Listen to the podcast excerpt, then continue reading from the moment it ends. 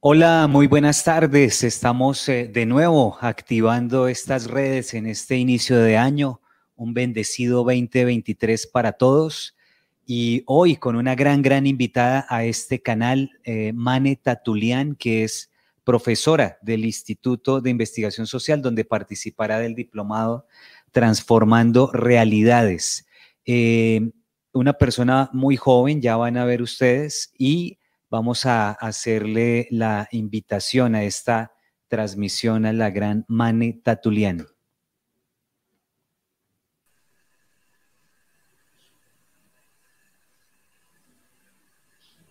Hola Mane, muy buenas tardes aquí en Colombia y buenas noches en España. ¿Cómo estás? ¿Qué tal, Samuel? Bueno, muchísimas gracias por la invitación. La verdad, muy contenta de estar aquí por primera vez discutiendo estos, estos asuntos en vivo juntos. Así que, bueno, Ah, muchas gracias por, el tiempo y por el espacio y obviamente siempre un, placer poder ah, realizar este tipo de colaboraciones con el instituto. Súper.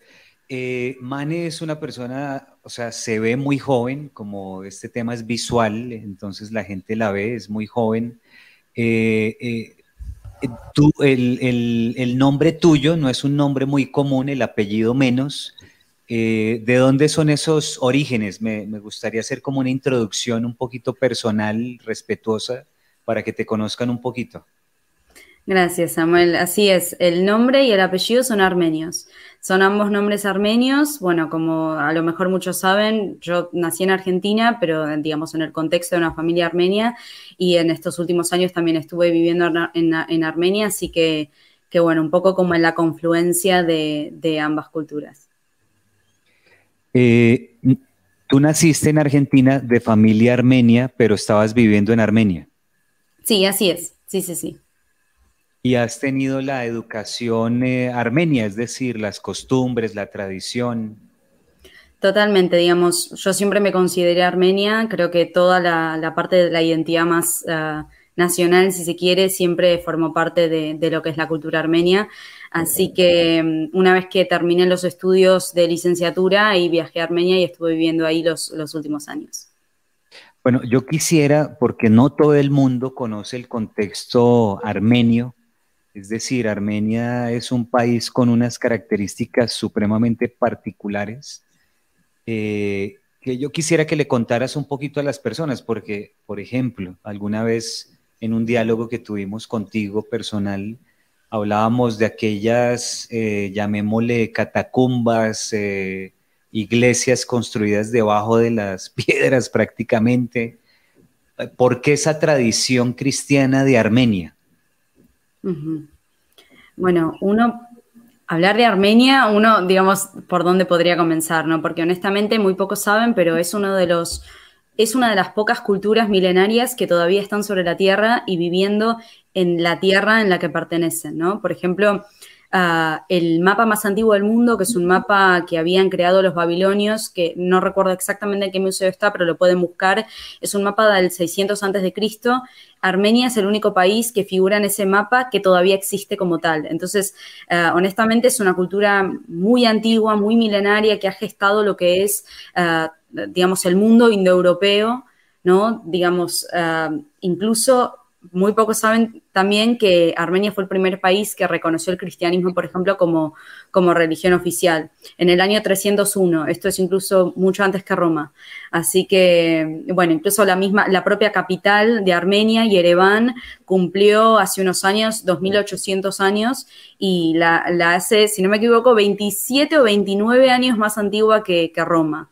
Ah, así que bueno, algunos datos históricos como, como, para tener en cuenta. Y la verdad que eh, es un orgullo enorme pertenecer a, digamos, a, un pueblo que, viene como transitando todas estas etapas históricas de lo que es no solamente el mundo antiguo, sino también el mundo contemporáneo. Espectacular. Bueno, en ese contexto ya entonces uno habla de, de poshumanismo y, y de alguna forma se entiende que hay una trascendencia en los temas que hace que le pongamos atención a este siglo XX con una tradición eh, anterior. Eh, yo voy a, hacer este, esta transmisión muy sucinta, o sea, vamos a ir muy al grano, vamos a hacer una transmisión relativamente corta eh, y de tono periodístico, es decir, yo voy a estar preguntándote, eh, fruto de que cuando uno pone en los programas de estudio del Instituto de Investigación Social temas como poshumanismo, hay personas que dicen, pero eso, ¿con qué se come? ¿Eso qué es? ¿Qué significa el poshumanismo? Bueno, muchas gracias por la pregunta, Samuel. Honestamente, creo que lo, iremos abordando durante la charla, pero lo que la primera impresión y un poco como, como recién lo comentabas, cuando uno habla de posthumanismo, da hasta un poco la sensación como de, distopía, ¿no? Digamos, de algo como futuro, digamos, de algo que, que a lo mejor puede suceder o no puede suceder, pero el posthumanismo, primero que nada, que es más antiguo de lo que pensamos, digamos, se gestó a mitades del siglo pasado, ya en los años 60, 70 se venían digamos, fundando las bases para que aparezca este tipo de pensamiento y ya en el 77, por ejemplo, tenemos, eh, digamos, es la primera vez que se utiliza el término posthumanismo como tal eh, por, por, Hassan en una de sus conferencias. Entonces, si uno habla de posthumanismo, uh, a mí siempre me gusta a modo introductorio también y hablar de humanismo, ¿no? Digamos, uno no puede entender qué es el posthumanismo si no sabe lo que es el humanismo. Esto lo vamos a ver obviamente en el curso, de hecho la primera clase es justamente eh, todo un bagaje más histórico, en donde vamos a ver justamente cómo se gesta el pensamiento humanista, cuáles son sus fundamentos y bueno, qué es... Ah, cómo, se gesta el, pensamiento posthumano como oposición a este tipo de pensamiento. Entonces, el posthumanismo, dicho de, modo así claro y sencillo, es básicamente el intento de superación del humanismo. ¿sí? No va a ser la continuación ah, temporal o una prolongación o una extensión del proyecto humanista, sino todo lo contrario, es un intento de superación de este mundo centrado en el ser humano, ¿sí? del mundo antropocéntrico.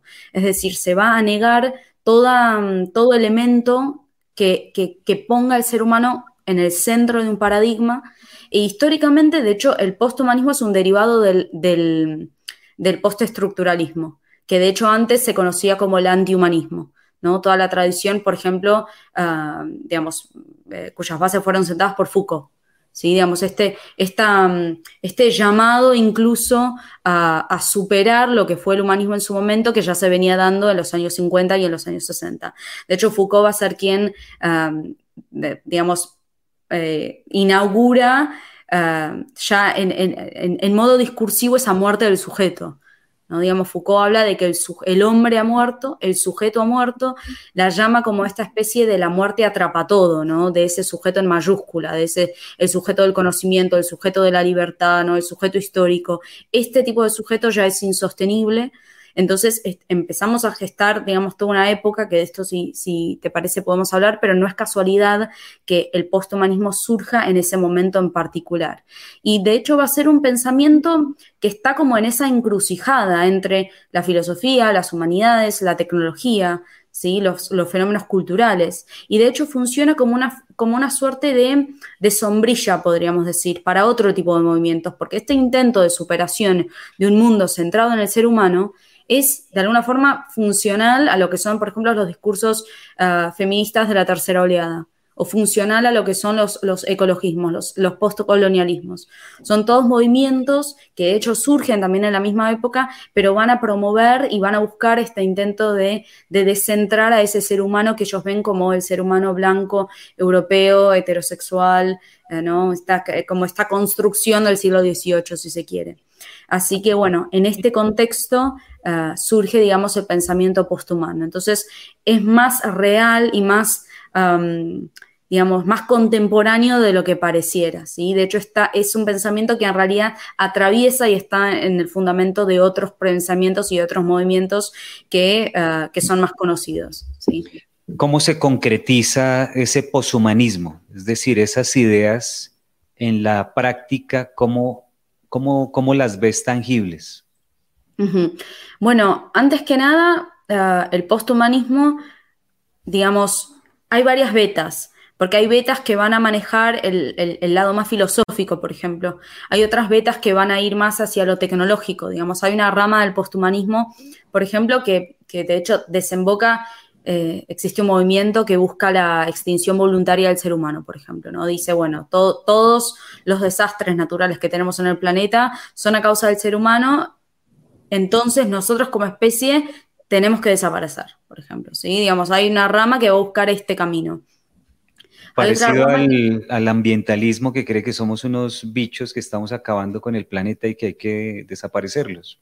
Claro, totalmente. De hecho, lo pueden buscar, se llama Human Voluntarily Extinction Movement. O sea, existe, tiene su página de Wikipedia y realmente, bueno, es un grupo de gente que, que, que realmente se ve Ah, inspirada por este tipo de pensamiento. después hay otra beta que va a ir más hacia el lado del de el, el transhumanismo, perdón, digamos, hacia el lado más tecnológico y va a buscar, por ejemplo, esta fusión con la tecnología y esta, esta posibilidad de concebir al ser humano como un, ya como un ente híbrido en, que, surge como fusión entre el, ser humano y la máquina, ¿no? Y alcanzaría este estado como de singularidad tecnológica, por ejemplo. Después hay otros, hay, hay otra parte que, que, se llama, de hecho, posthumanismo crítico, por ejemplo, que son más los que manejan la parte filosófica. Ah, por ejemplo, Rosy Braidotti, etcétera. Son, son toda una serie de pensadores que van a buscar la superación de, este paradigma, van a buscar el fin del, mundo centrado en el hombre, dicen ellos, ¿no?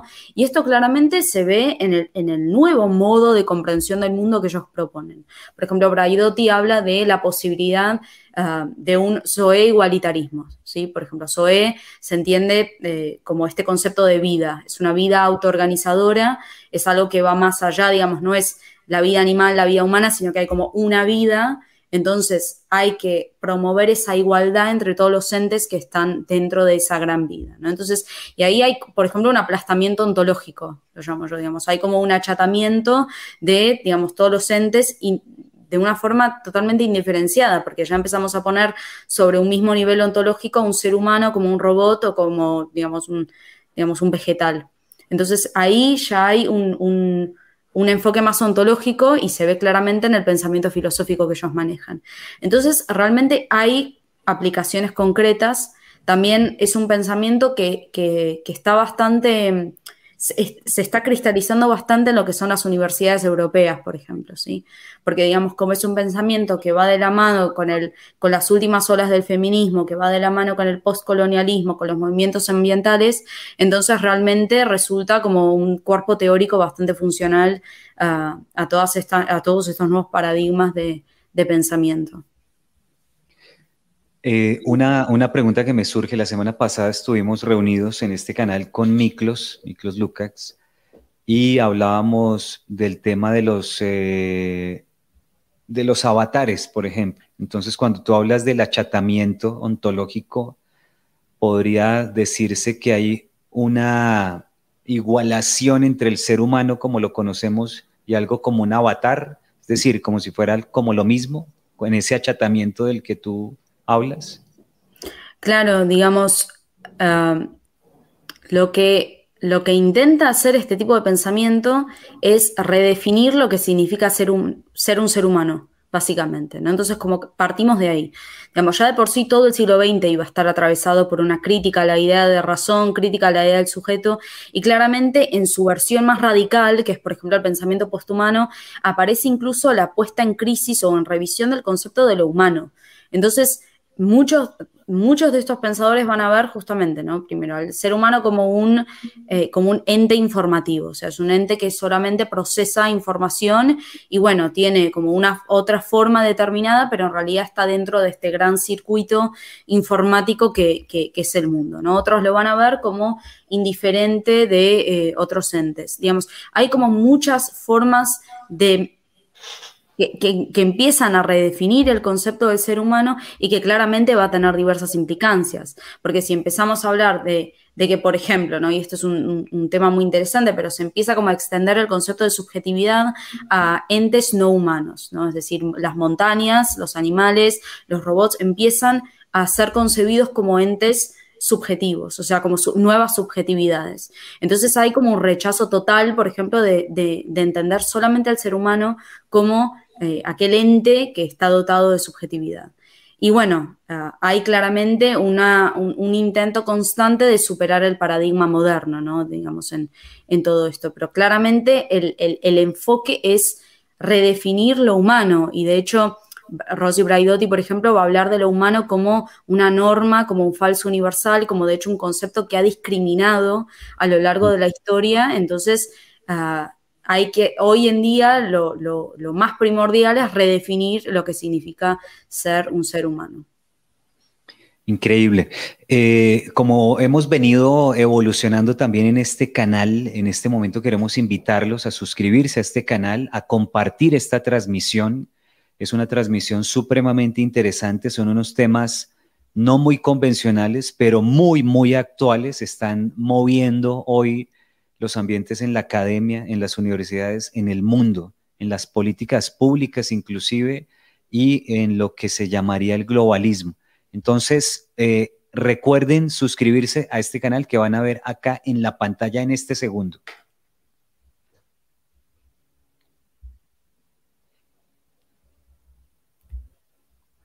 Nosotros nos hemos propuesto en este 2023, Mane, eh, dar este combate con todas las herramientas que la contraparte lo hace. Entonces, por eso invitamos a la gente a suscribirse y a compartir esta transmisión.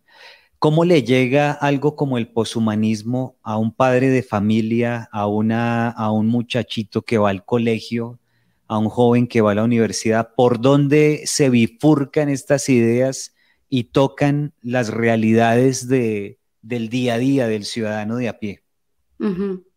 Bueno, honestamente es un poco como mencionabas, ¿no? Ya de por sí el concepto suena como algo distante, como algo que no tiene que ver con nuestra, con nuestra cotidianidad, pero esto se da, digamos, incluso en el día a día y, bueno, el primer ejemplo que se me viene, por ejemplo, a la cabeza en este momento es la interacción que tenemos, por ejemplo, con las pantallas. Digamos, cuando uno deja de concebir al ser humano como un ser humano, ¿no? que ya está dotado de una cierta dignidad, de un cierto concepto de naturaleza humana que lo protege de alguna forma, ¿no?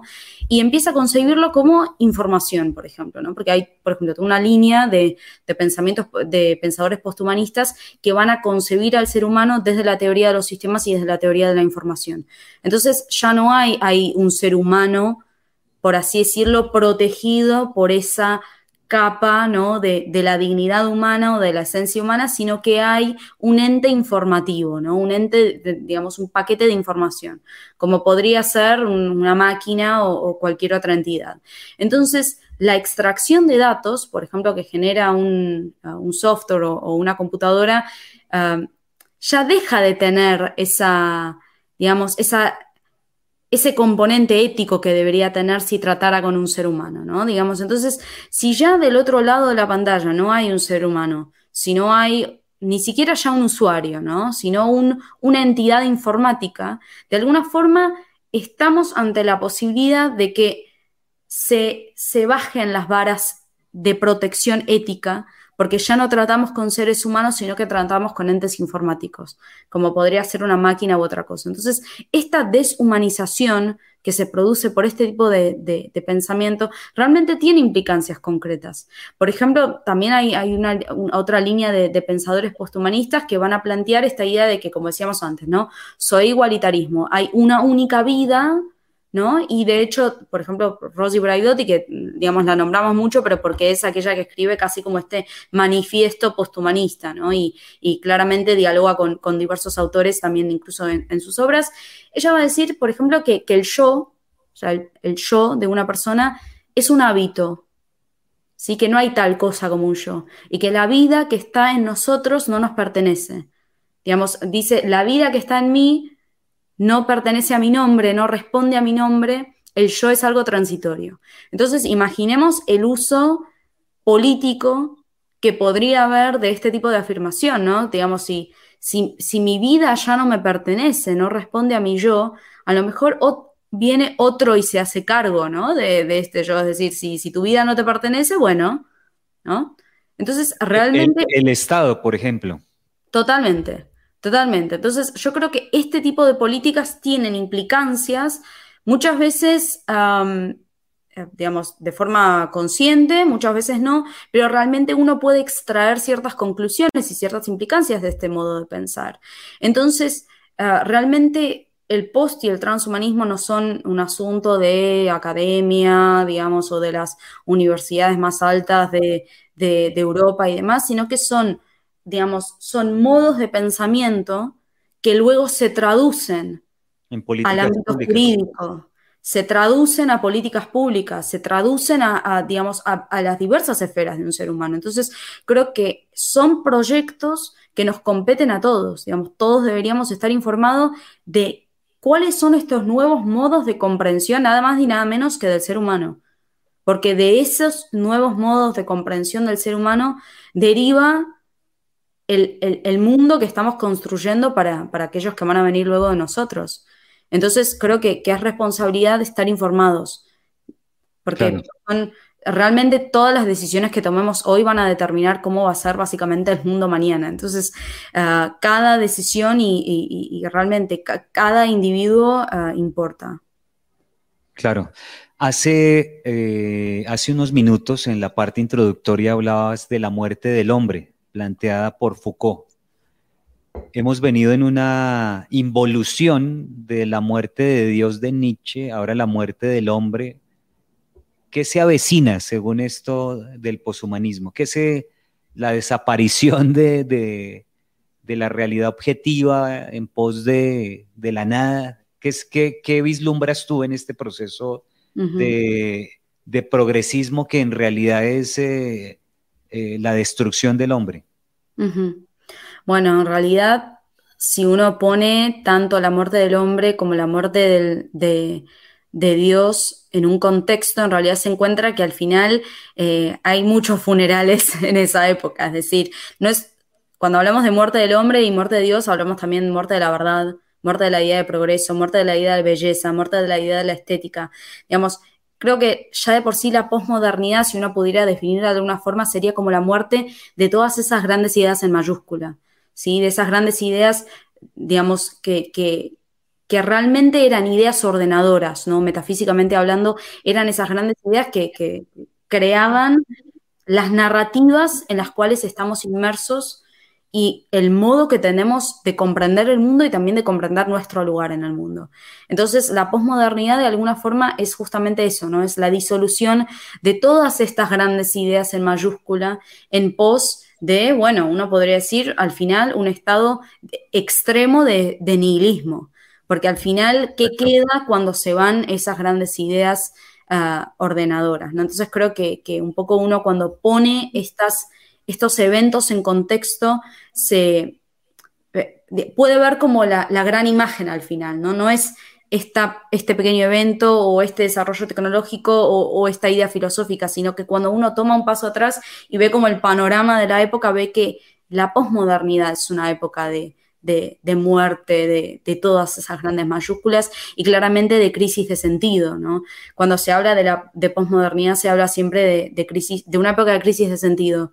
Y uno podría decir, bueno, ¿y el sentido de dónde proviene? ¿no? Proviene de un ser humano siempre, proviene de una mente. Entonces, si hablamos de una época de crisis de sentido, intrínsecamente hablamos de una época de crisis de ser humano. Totalmente. Eh, eh, es muy interesante el tema eh, hablábamos de la muerte de Dios, la muerte del hombre, tú hablas de la muerte de la verdad, la muerte de la estética. Eh, ¿Cómo contrarrestar estas ideas? ¿Cómo se contrarresta esto? Bueno, ya de por sí, ah, yo desde mi perspectiva digamos, filosófica hacia el desarrollo de los acontecimientos, yo creo que la, realidad, o por lo menos cómo se gesta el desarrollo histórico, siempre tiene un aspecto dialéctico. Es decir, de la misma forma que se están gestando estos pensamientos y que estamos viviendo esta realidad, ya se están gestando también la, contrarrestación a este tipo de pensamiento, que hoy en día estemos vos y yo discutiendo sobre estos asuntos, es porque se gesta ese pensamiento que, que el día de mañana se puede consolidar en algo todavía más grande y puede revertir un paradigma. Digamos, si hay algo, una constante que no ha cambiado en la historia de la humanidad, es eso. A veces tarda 50 años, a veces tarda 500, pero un paradigma siempre puede ser revertido y en realidad todo empieza en las ideas. Todo empieza, ¿por qué no? Pero en la filosofía, ¿no? Porque trata con el pensamiento, es ese motor que mueve los procesos sociales y creo que, hoy en día que estemos realizando, por ejemplo, este curso o, en general esta actividad de, no solamente de resistencia, a mí me gusta llamarla como de inmunidad del pensamiento, ¿no? Es decir, hay como una inmunidad biológica que uno tiene, pero hay también una inmunidad eh, intelectual, una inmunidad del pensamiento. Y creo que ya de por sí tratar estos temas, ah, pensar estos temas y buscar, obviamente, el componente práctico para poder aplicarlas, ah, me parece que ya es, es un buen comienzo. Súper. Recuerden, en este 2023 vamos a darle mucho impulso a la inscripción de personas a este canal, la suscripción. Suscríbanse ya a este canal, Samuel Ángel. Compártanlo en sus redes, conozcan a Maneta mucha gente la conoce, otra mucha no la conoce, entonces hagamos que la conozcan, tiene un contenido muy importante, ella será profesora de uno de los módulos del diplomado Transformando Realidades. Aquí les dejamos esta imagen, eh, diríjanse a este canal y suscríbanse ya,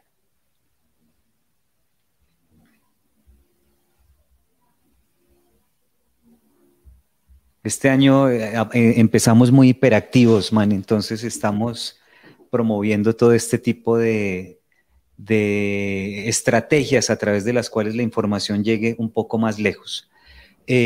Tú tienes unos libros. yo quisiera que tú nos comentaras, porque no sé si tú sabes, el Instituto de Investigación Social tiene una librería.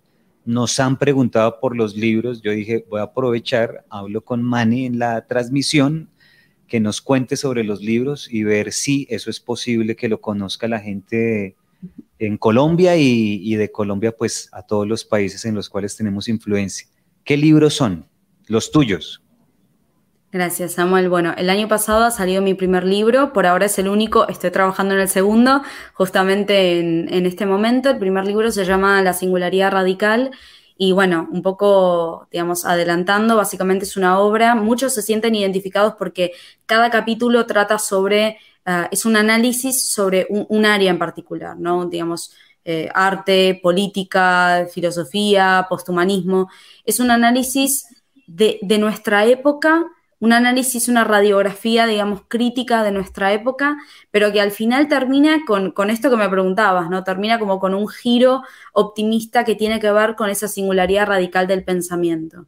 Digamos, en toda época en donde, digamos, reina esta positividad, esta violencia de la transparencia, esta, este terrorismo del pensamiento único, siempre hay una oportunidad para revertir esa situación porque la dialéctica sella como ese giro reversible, ¿no? Y el pensamiento es dialéctico en realidad. El pensamiento humano siempre puede llevar a una nueva forma, siempre puede pensar algo diferente, siempre lanza un golpe de dados, decía Mayarmé.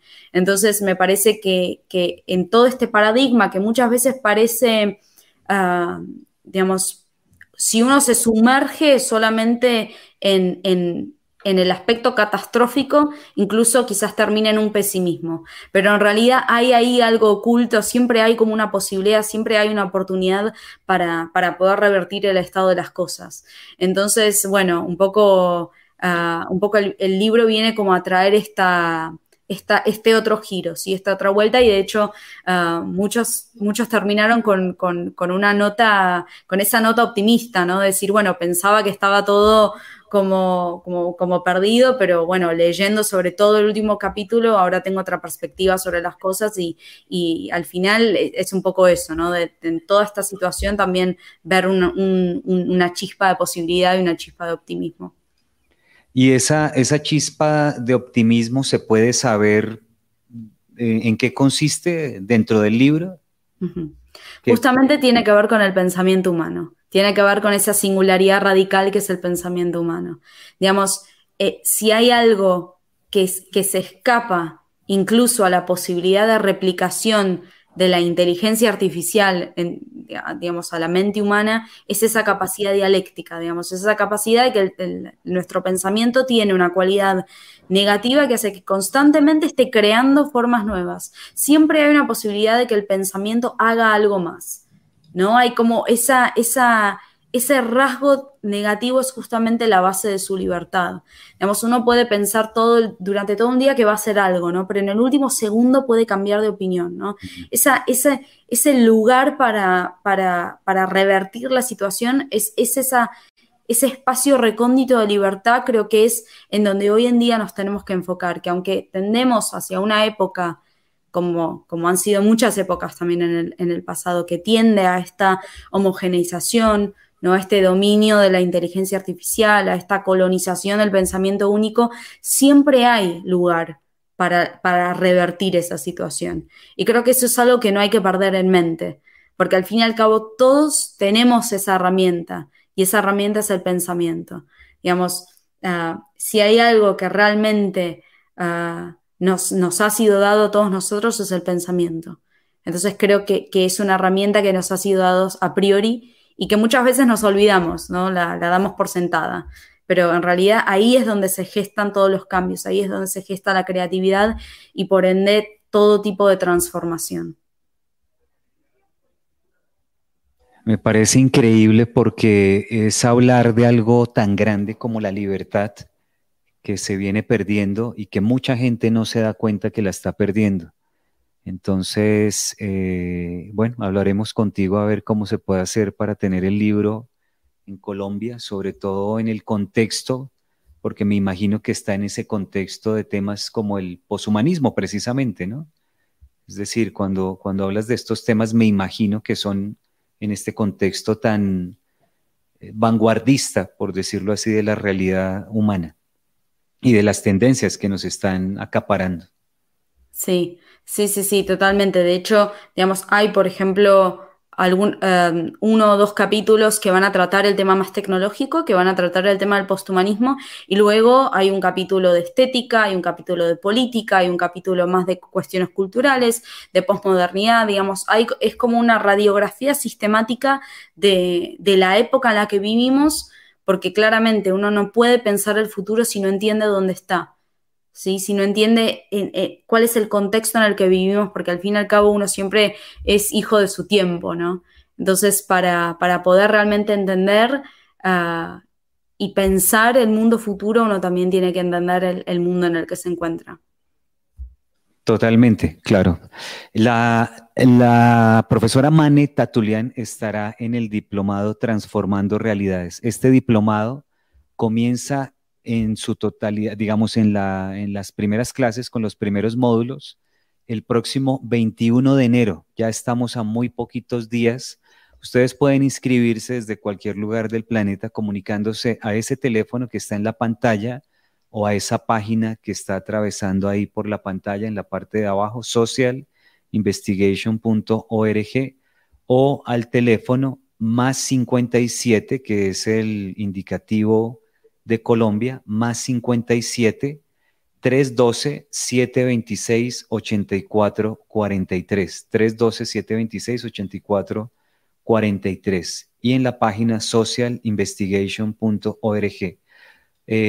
por la gracia de Dios, por la misericordia de Dios, somos el primer instituto, digamos, de esta línea que surgió hace algunos años Hoy han surgido instituciones en diferentes países, nos parece muy bien, no, no nos disgusta en lo absoluto. Eh, se volvió inclusive un poco sinónimo de la batalla cultural el término instituto para este tipo de formación, gracias al Instituto de Investigación Social. Tenemos grandes ventajas en este diplomado y es que es un diplomado que está enfocado a la acción, es decir, cómo traducimos el conocimiento en acciones concretas para detener la avalancha que estamos viviendo. Y dentro de eso hay ocho líneas de acción que nosotros durante el diplomado les vamos a proponer. Entonces, aprovechen esta gran oportunidad. ¿Por qué este diplomado es tan, tan económico con respecto a diplomados nuestros anteriores? Porque este diplomado se trabajó por casi un año enfocado inicialmente en la población únicamente juvenil, pero eh, debido a que mucha gente nos pidió eh, de diferentes edades tener la oportunidad de participar, dijimos, vamos a dejarlo como se pensó inicialmente, pero vamos a abrirlo a eh, todos los demás, em, a todos los demás personas, eh, sin importar la edad, sin importar la procedencia, inclusive inicialmente se pensó que fuera para jóvenes de Colombia. Así se inició ese proceso más o menos hacia marzo del año pasado y fruto de que obviamente tenemos egresados de al menos 58 países, lo abrimos a todo el mundo y lo, em, y lo abrimos a todas las edades. Entonces es una grandísima oportunidad. Les vamos a publicar acá una imagen, la imagen, eh, ¿cómo se puede decir? Institucional del diplomado para que ustedes eh, se hagan una idea de las personas que van a participar en él. Me refiero a los profesores. Tenemos profesores de Estados Unidos, de Argentina, de Colombia, de Venezuela, de España, de varios, varios eh, países. Hemos buscado lo mejor para ustedes, como siempre lo hace el Instituto de Investigación Social y queremos contar con ustedes. Son solamente 100 dólares y ustedes pueden participar de este diplomado único, un diplomado hecho para la acción, para no quedarnos solamente en la academia, sino dar un paso adelante. Yo por eso le preguntaba a Mane en la entrevista eh, cómo eh, esto que se está viviendo del poshumanismo se traduce en la realidad, porque de la contraparte es muy evidente, pero de este lado no lo hacemos tan evidente y por eso a veces parecemos convidados de piedra. Entonces es la gran oportunidad para que ustedes den un paso adelante y puedan eh, ser eh, protagonistas en sus países de lo que es este combate de la cultura con conocimiento y con acción. Eh, estoy aquí en la página del instituto, se las vamos a publicar en este momento para que ustedes sepan directamente dónde pueden acceder al diplomado Transformando Realidades y como les decía, quiénes son las personalidades que estarán participando de este increíble, increíble diplomado. Esta es la página del Instituto de Investigación Social, socialinvestigation.org. Aquí están los profesores, pero si usted quiere más información, le da clic ahí en el home de la página y puede ir a ver la descripción del diplomado, la duración, las fechas de inicio, la modalidad, la inversión, la certificación, los profesores, los contenidos, los horarios, absolutamente todo, al más alto nivel, no me atrevería a decir, no solamente en Hispanoamérica, en Iberoamérica, y eh, en esta semana o en la próxima les tenemos una grandísima sorpresa, o les voy a adelantar el, aquí en esta eh, transmisión con Mani. El Instituto de Investigación Social desde el 2 de enero empieza a operar desde los Estados Unidos, 2 de enero de este año. Entonces, el instituto eh, será o es el Institute for Social Research en Estados Unidos. Prepárense porque desde este mismo enero van a tener grandes, grandes sorpresas. Mani, el tiempo se nos pasó muy rápido. La verdad es que podríamos durar horas hablando. Eh, quisimos hacerlo muy sucinto para que también se le vuelva práctico a la gente ver el video, lo vean de principio a fin. Eh, muchísimas gracias por, no solamente no has estado solo en este diplomado de Transformando Realidades o no vas a estar, sino ya has estado antes. Eh, muchas gracias por ser parte de la, del equipo de profesores del instituto y eh, te veremos en las clases de Transformando Realidades. Muchas gracias. Muchísimas gracias a vos, Samuel. Gracias siempre por el tiempo y por el espacio. Así que bueno, nos vemos pronto. Muchas gracias a todos ustedes. Sigan eh, este canal, eh, el de Samuel Ángel, y nos vemos eh, en Estados Unidos dentro de poco. Muchas gracias.